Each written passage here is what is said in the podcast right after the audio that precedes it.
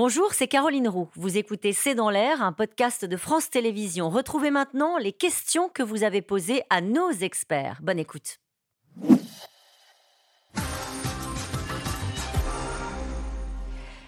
Une question de Didier dans le Haut-Rhin. Taxer l'eau en fonction de sa consommation me paraît une solution équitable, non? Oui. C'est effectivement le, le, la, la, logique hein, dont on parlait tout à l'heure, de la tarification sociale de, de l'eau. Euh, et par ailleurs, euh, le, le, système global de, de l'eau en France est, est effectivement euh, financé par des redevances, donc par des taxes. Euh, pour l'instant, 90% des taxes sont financées par les particuliers. Euh, et 20% par les agriculteurs. Euh, donc c'est très peu. Euh, donc il faudrait peut-être là un peu plus d'équité dans la répartition des taxes. Alors là, il y a un débat. Soit ouais. on taxe plus vous consommez, plus ça vous coûte cher au, au mètre cube marginal supplémentaire. Si vous avez les moyens, ben, payez, c'est Ouais, l'argent qui va à la collectivité. Et il y a ceux qui disent non.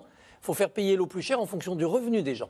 Donc on prend votre déclaration d'impôt, vous êtes considéré comme un contribuable aisé. Dès le premier litre d'eau, vous allez le payer plus cher que votre voisin qui est dans une situation euh, fiscale moins favorable. C'est possible à appliquer ça Ah, c'est- ah, c'est- aussi une proposition politique. Ouais, ouais. C'est-à-dire, sur votre revenu, on indexe votre droit euh, à l'accès à l'eau pas chère.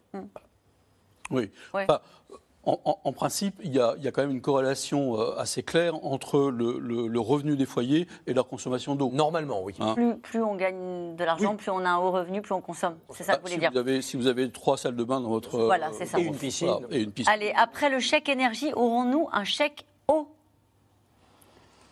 C'est Pourquoi pas?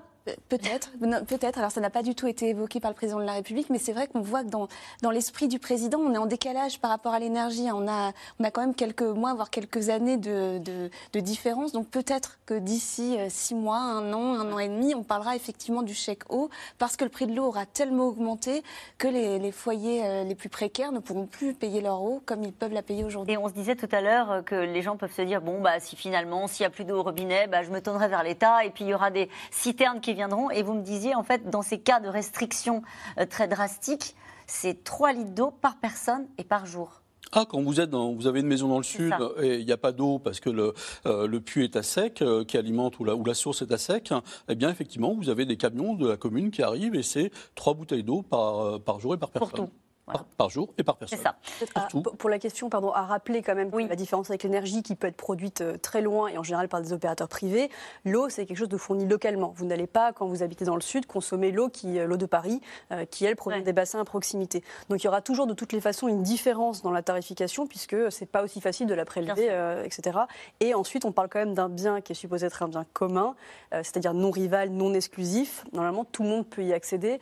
Donc le chèque eau effectivement serait polémique en tout cas d'un point de vue économique parce que ça voudrait dire qu'on est vraiment tombé pour nos besoins primaires dans un bien économique. Et alors là, euh, autant j'en ai parlé pour l'agriculture et l'industrie, autant je m'avancerai absolument pas là-dessus pour les foyers. Une question de Christophe dans le Loir-et-Cher. Une France surendettée, des communes peu aidées, comment payer la nécessaire rénovation des canalisations qui fuient? Vous disiez tout à l'heure, il faut de l'ambition, il faut un grand plan, euh, c'est vrai? C'est pas une dépense, c'est un investissement. Donc on emprunte, on fait les travaux. Évidemment, ça fait monter le prix de l'eau, mais à long terme, bah, ça veut dire d'abord que vous avez de l'eau pour, plus de monde, puisque vous avez moins gaspillé, et vous pouvez penser que vous pourrez faire baisser le prix de l'eau une fois que votre équipement aura été amorti. On peut, pardon, on peut aussi imaginer que effectivement, ce sont des, dossiers locaux.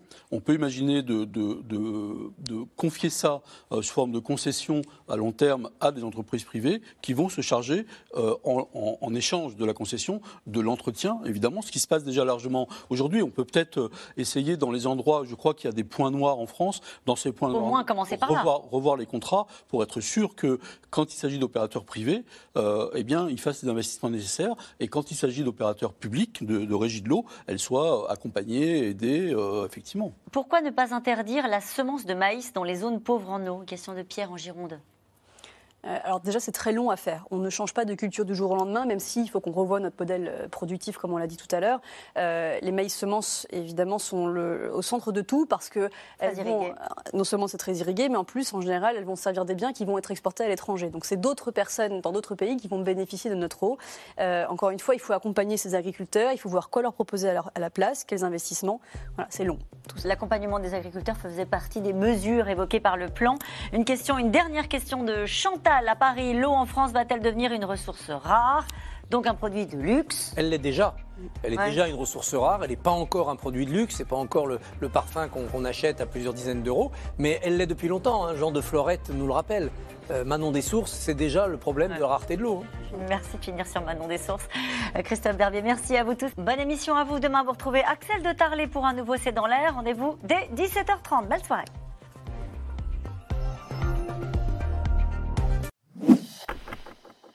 Merci d'avoir écouté C'est dans l'air. Comme vous le savez, vous pouvez désormais écouter l'intégrale, mais aussi l'invité ou vos questions à nos experts. Tous ces podcasts sont disponibles gratuitement sur toutes les plateformes de streaming audio. Et pour le replay vidéo, c'est sur France.tv, bien évidemment. À bientôt.